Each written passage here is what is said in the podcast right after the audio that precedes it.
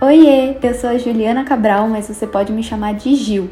Já somos mais de 50 mil mulheres lá no Instagram Corpo de Bem, falando sobre saúde mental e autoestima todos os dias. Então vamos começar nosso papo de bem de hoje? Hoje o tema é Como eu descobri que sou bipolar? A história é longa e passei por vários perrengues. Preparada? Então vamos lá. Há uns 5 anos atrás, quando eu ainda estava na faculdade, estava na época de começar o TCC, eu queria muito fazer meu TCC sobre cachorros que são digital influencers. Minha cara, né? Passei várias noites estudando, terminei o pré-projeto antes de todo mundo, uma semana antes do prazo. Emprestei meu pré-projeto para as pessoas conseguirem fazer os delas na véspera do dia de, da entrega. Eu tava assim, realmente muito orgulhosa do meu pré-projeto.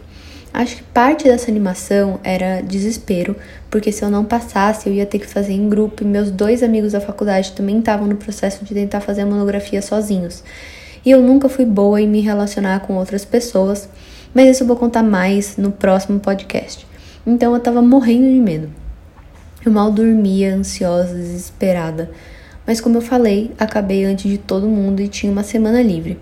Então, numa sexta-feira que não tinha ninguém em casa, eu resolvi assistir Grey's Anatomy, que é a minha série favorita da vida, pedi pizza com bastante molho de tomate, do jeito que eu amo, e do nada, assim, eu tava sentada, mordendo a pizza, do nada começou a me dar uma agonia e um desespero absurdo. Eu tinha a absoluta certeza de que tinha alguém em casa que eu ia morrer. Parecia que a pessoa estava grudada nas minhas costas e mesmo eu virando, ela continuava ali. A sensação era de que eu ia morrer esfaqueada a qualquer momento por alguém que invadiu a minha casa. Então eu saí fechando todas as janelas, conferi as portas, fui pro banheiro e pensei. Tranquei o banheiro, né? Óbvio. E pensei, amo tomar banho de banheiro, então eu vou tomar para tentar me acalmar. Mas, conforme a banheira foi minimamente enchendo, o desespero aumentava. Eu abri o ralo para água sair e parecia que eu ia morrer ali pelo ralo da banheira, sabe? Parecia que a água descendo ia me levar junto para dentro dela. Então aquilo me dava mais desespero ainda, me deu um medo absurdo. Eu fui deitar e eu vi um vulto na porta do meu quarto. Era de uma menina com cabelo liso, longo, preto, escorridaço. Eu não lembro mais nada a partir daí. Na semana seguinte, eu descobri que acabei tirando 9 no pré-projeto, mas ainda faltava a prova do livro teórico sobre monografia e nessa eu tirei 7.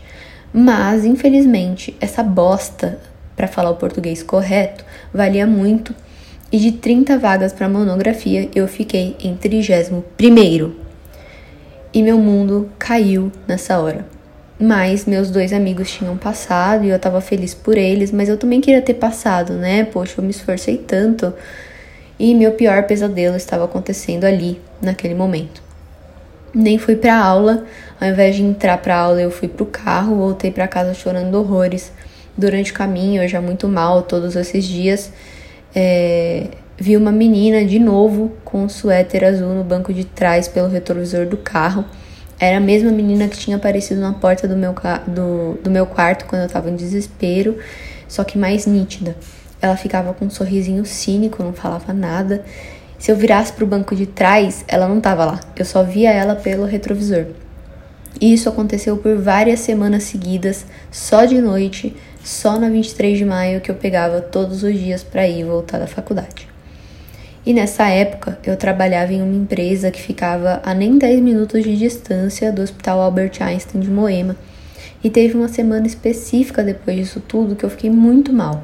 Meu coração disparava, mesmo eu sentada fazendo nada. Ele batia errado, eu começava a suar frio, meu braço formigava, meu, minha perna também inteirinha formigava. Eu não sentia minha perna e meu braço. E a sensação é de que eu ia realmente morrer. E todos os dias dessa semana eu acabei indo parar no pronto-socorro. Me passavam direto para emergência, faziam testes cardíacos que davam sempre tudo ok. Me davam um calmante, me liberavam, passava. Até que no dia seguinte acontecia a mesma coisa. E isso aconteceu na semana inteira. No hospital falaram que isso era ansiedade e me pediram para ver um cardiologista só por desencargo. E como meu pai tem alguns problemas cardiovasculares, eu achei melhor ir mesmo. Expliquei tudo pro cardio e ele me perguntou se eu achava que podia ser pânico. E eu disse: "É, acho que sim, né? Porque eu tava com muito medo de tomar banho de banheira e ele não. E, e eu não deixava encher absolutamente assim, nada, porque o medo vinha. Mesmo se fosse um milímetro cheia. Também tive medo por meses de comer pizza na sala, com medo da sensação voltar. Então o cardiologista me receitou um antidepressivo e eu tentava, de certa forma, aceitar que eu tinha síndrome do pânico. Mas algo não fazia muito sentido, sabe? Quando não bate, quando você acha que aquilo não tá fazendo muito sentido. Por quê? É, primeiro, porque os sintomas da síndrome do pânico eu não batia com todos eles, e, e segundo, porque eu não melhorava.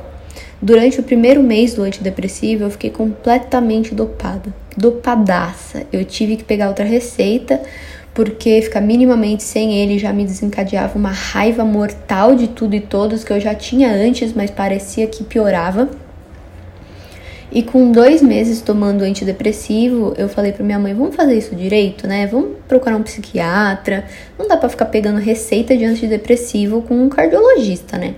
E eu fui plena, resolvidaça, certa de que eu tinha, de que eu tinha síndrome do pânico e precisava só de mais receita pro antidepressivo. A consulta, na verdade, durou quase duas horas e ele não gostava do fato de eu tomar antidepressivo. Eu saí da consulta com a possibilidade de ter transtorno de déficit de atenção e hiperatividade e com um remédio para testar. Eu ia viajar na semana seguinte, então eu comprei o remédio, comecei a tomar no dia da viagem. É um remédio bem famoso para TDAH, mas eu obviamente não vou falar um, o, o nome do remédio, né? E eu tomava ele todo dia de manhã.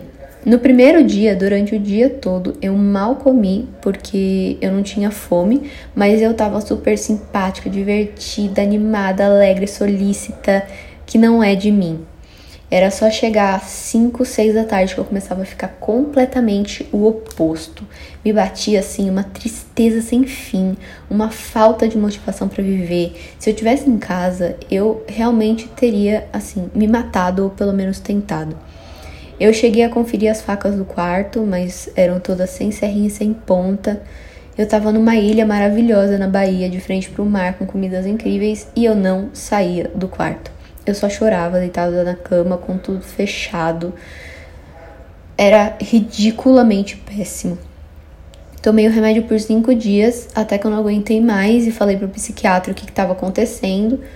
Ele pediu para suspender na hora e mudou completamente o tratamento para estabilizador de humor, mas ainda queria tirar meu antidepressivo, que eu tinha muito medo de ficar sem, e já tinha aumentado a dose três vezes com o cardiologista em dois meses.